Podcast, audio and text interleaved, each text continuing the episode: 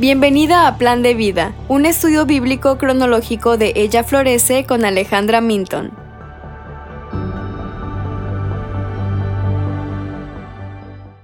Hoy estaremos viendo los capítulos 10 al 12 de Job. En el capítulo 10, Job le está hablando a Dios en esta sección y continúa con sus quejas y acusaciones contra Dios. Job siente el peso de su situación, sabe que si sus amigos tienen razón, las cosas no le irán bien, pero si tienen razón, indica que no tiene fuerzas para seguir. Job sigue deseando no haber nacido. Él ora por el alivio de Dios de su sufrimiento. En el capítulo 11 ahora tenemos a Sofar, otro amigo de Job, que decide intervenir con su consejo. Continúa como sus otros dos amigos llamando a Job al arrepentimiento y le ofrece salvación por obras. Según Sofar, Job debe cambiar su vida y luego Dios lo bendecirá y eliminará el sufrimiento.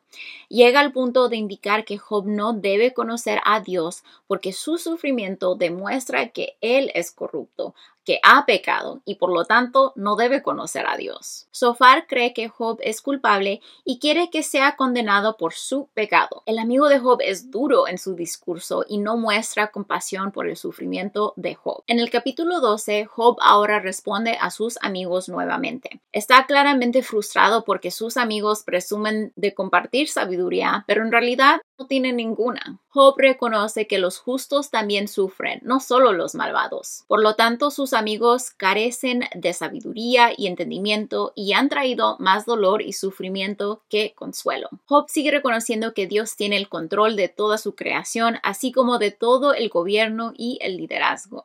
Job afirma que Dios es sabio, poderoso, fuerte, da consejo y entendimiento. Bueno, ¿cómo esto apunta al Evangelio?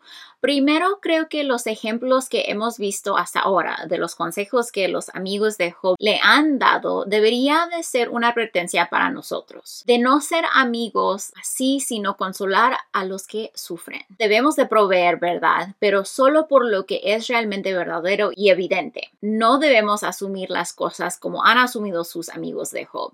Además, debemos de tener cuidado con los versículos de la Biblia y los consejos que les damos a nuestros amigos, artículos a otras personas que conocemos. Debemos asegurarnos de revisar el contexto y saber que estamos aplicando correctamente la verdad de Dios a la situación. En este punto de nuestra lectura parece que Job ha perdido gran parte de su esperanza, aunque continúa afirmando cosas correctas y veraces acerca de Dios. Pero parece que ya no confía ni espera plenamente en el Dios que lo cuidó tanto al principio de su historia y que aún lo cuida. Cuando enfrentamos pruebas y cuando enfrentamos sufrimiento, no debemos olvidar a nuestro Dios que sufrió en la cruz por nosotros y nos da la esperanza de una relación con Él. Tenemos al Dios del universo que está de nuestro lado. No olvidemos que Él nos sostiene.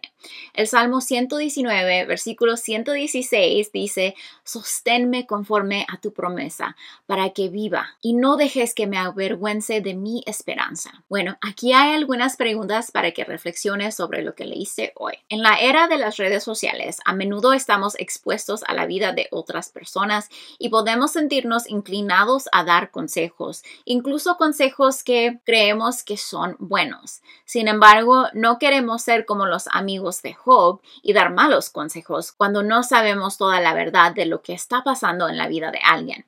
En lugar de dar consejos a alguien en línea o incluso a alguien que no los pidió, ¿qué más puedes hacer para traer palabras de consuelo y esperanza a la persona? Si te ha faltado y fe en Dios durante tu sufrimiento, pídele a Dios que te ayude.